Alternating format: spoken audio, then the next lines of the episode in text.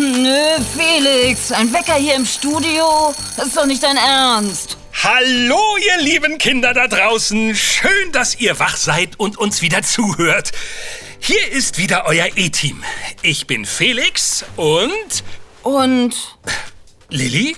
Ach ja, tut mir leid. Ich bin Lilly. Ah, eine etwas unausgeschlafene Lilly, wie mir scheint.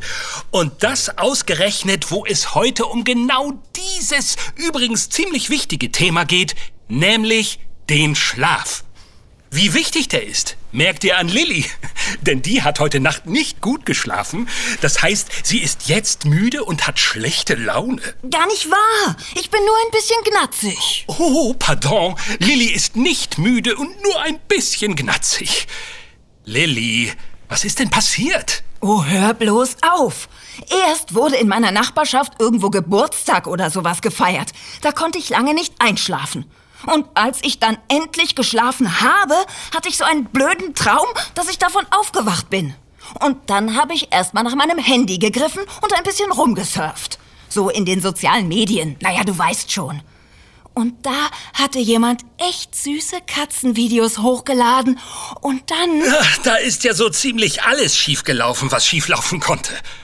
Kein Wunder, dass du so knatzig bist. Ich bin gar nicht so knatzig. Ihr könnt es hören, liebe Kinder. Wer in der Nacht nicht genug schläft, hat keinen schönen Tag. Vor allem nicht, wenn man dauernd dran erinnert wird. Das ist ein gutes Stichwort, Lilly. Guter und ausreichender Schlaf ist wichtig, wenn dein Gedächtnis gut funktionieren soll. Außerdem stärkt es dein Immunsystem, wenn du genug Schlaf bekommst. Hey, hört sich so an, als sei Schlaf ein richtiges Mehrzweckwerkzeug. Gut für alles. Zumindest gut für vieles. Es ist sogar so, dass wir ohne Schlaf nicht leben könnten. Dass wir ungefähr ein Drittel unseres Lebens im Schlaf verbringen, ist also eine gute Investition. Muss das denn wirklich sein? Dieses Schlafen? Da verpassen wir doch jede Menge. Ja, Schlaf muss sein. Warum? Hm, so ganz genau weiß die Wissenschaft das nicht. Aber eines kann ich dir sagen, Lilly. In deinem Gehirn ist eine Menge los, während du schläfst. So viel, dass es dich wahrscheinlich total verwirren würde, wenn du dabei wach wärst. Manche sagen, dass wir genau deswegen schlafen. Dazu kommt, dass du im Schlaf verschiedene Phasen äh, durchschläfst. Wieso? Ich schlafe ein, schlafe, okay, vielleicht träume ich was und dann wache ich wieder auf. Zack, tada. Naja, Lilly, ganz so einfach ist die Sache nicht. Alex hat recht und den Beweis haben wir hier schwarz auf weiß. Beweis? Schwarz auf weiß? Hast du das vergessen, Lilly? Als vorbildlicher E-Team-Detektiv hat Alex letzte Nacht sein vertrautes Bett zu Hause gegen ein Bett im Schlaflabor eingetauscht. Da wird genau aufgezeichnet, was dein Körper alles so tut, während du denkst, dass du ganz friedlich im Bett liegst. Oh, ach ja, stimmt, da wolltet ihr ja recherchieren. Genau. Eigentlich geht man ja nur in ein Schlaflabor, wenn man das Gefühl hat, nicht gut genug zu schlafen. Das Problem hat Alex Murmeltier nun nicht gerade. Ich habe einen gesunden Schlaf. Ja, danke. Aber für die Wissenschaft und das E-Team, vor allem aber für euch Kinder, die uns zuhören, habe ich mich komplett verkabeln und meine verschiedenen Schlafphasen, von denen hattest du ja gerade gesprochen, Felix, aufzeichnen lassen. Und das Ergebnis lautet, Alex Murmeltier ist ein passender Name. Naja, das hat man sich ja vorher denken können. Aber was die Kinder und mich sicher interessiert, sind diese Schlafphasen. Was hat es mit denen auf sich und was passiert da? Also, auch wenn es Lilly nicht so vorkommt, Schlaf ist nicht gleich Schlaf. Okay, sondern? Schlaf besteht aus verschiedenen Teilen. Oder Phasen, wie wir Fachleute sagen.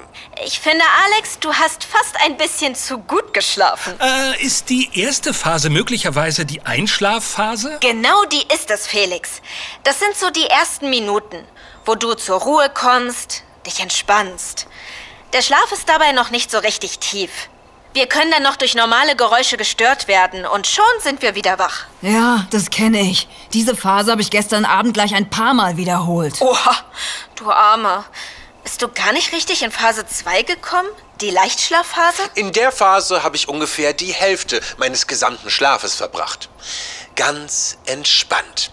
Und auch meine Augen haben sich kaum bewegt. Warum auch? Waren ja wohl die ganze Zeit geschlossen. Ach, Lilly, du bist so grummelig. Du hast es wahrscheinlich kaum in die nächste Phase geschafft. Ist das eine Phase, in der man sich endlich ein bisschen ausschlafen kann? Volltreffer, Lilly. Das ist die Tiefschlafphase. Die mit der tiefsten Entspannung. Die mit der meisten Erholung für Geist und Körper. Die Phase, aus der du am schwersten zu wecken bist. Das klingt ja bis jetzt ganz friedlich und, hm, naja, wenig aufregend. Also, nicht, dass ich mich darüber beschweren will. Keine Sorge, Felix, denn jetzt geht's los. Aha, und äh, was passiert denn jetzt? Jetzt kommt die legendäre REM-Phase. Die Aktivität deines Gehirns steigt an. Die meisten Träume werden jetzt geträumt. Schlafforschende meinen, dass in der REM-Phase dein Gehirn Dinge verarbeitet, die du erlebt hast und an der Pflege deines Gedächtnisses arbeitet.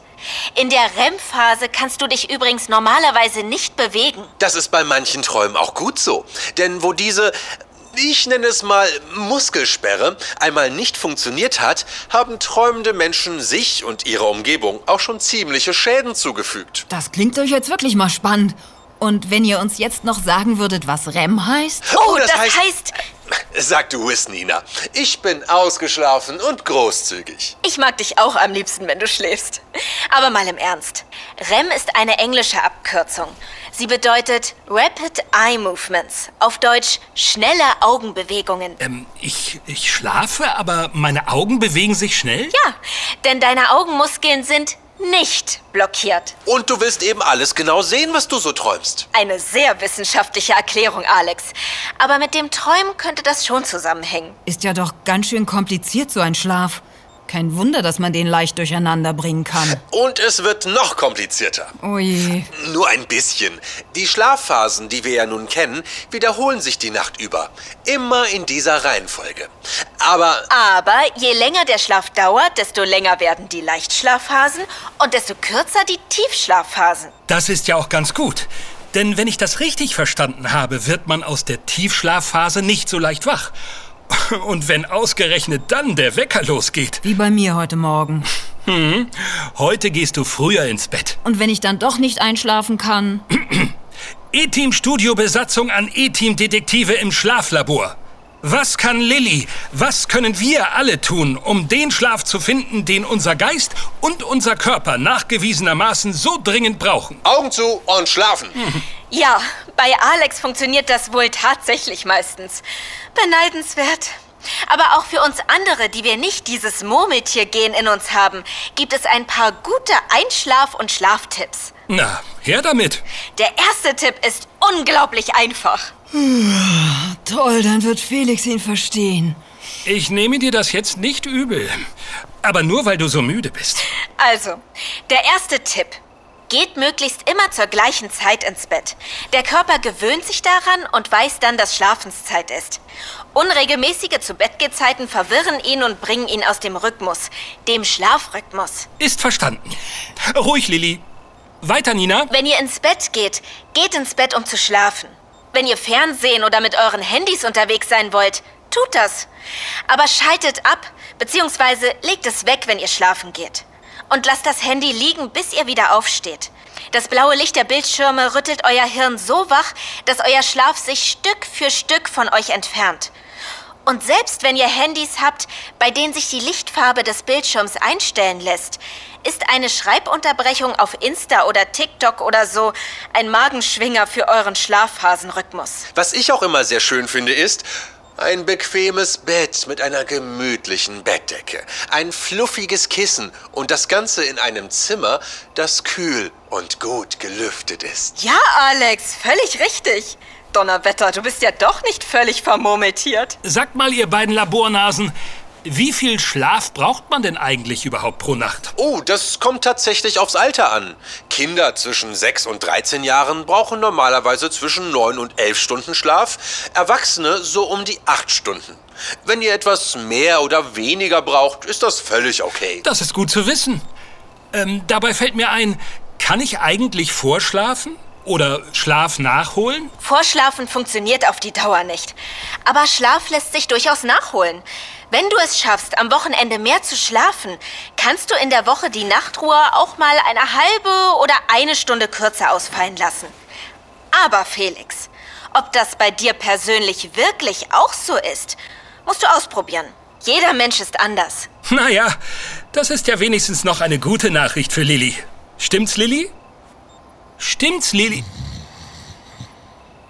Äh, was ist denn los? Sieht so aus, als würde Lilly gerade Schlaf nachholen. Oh. Dann bedanke ich mich bei euch, Nina und Alex. Insbesondere bei Alex für seinen aufopferungsvollen persönlichen Schlafeinsatz. Gern geschehen. Jederzeit wieder.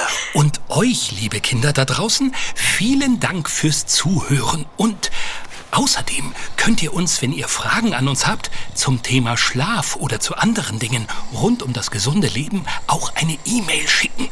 Und zwar an kontakt at healthierkids.de. Healthier Kids schreibt ihr übrigens so.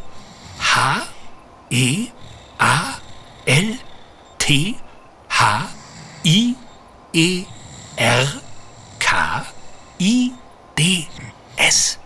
Schreibt uns. Wir freuen uns.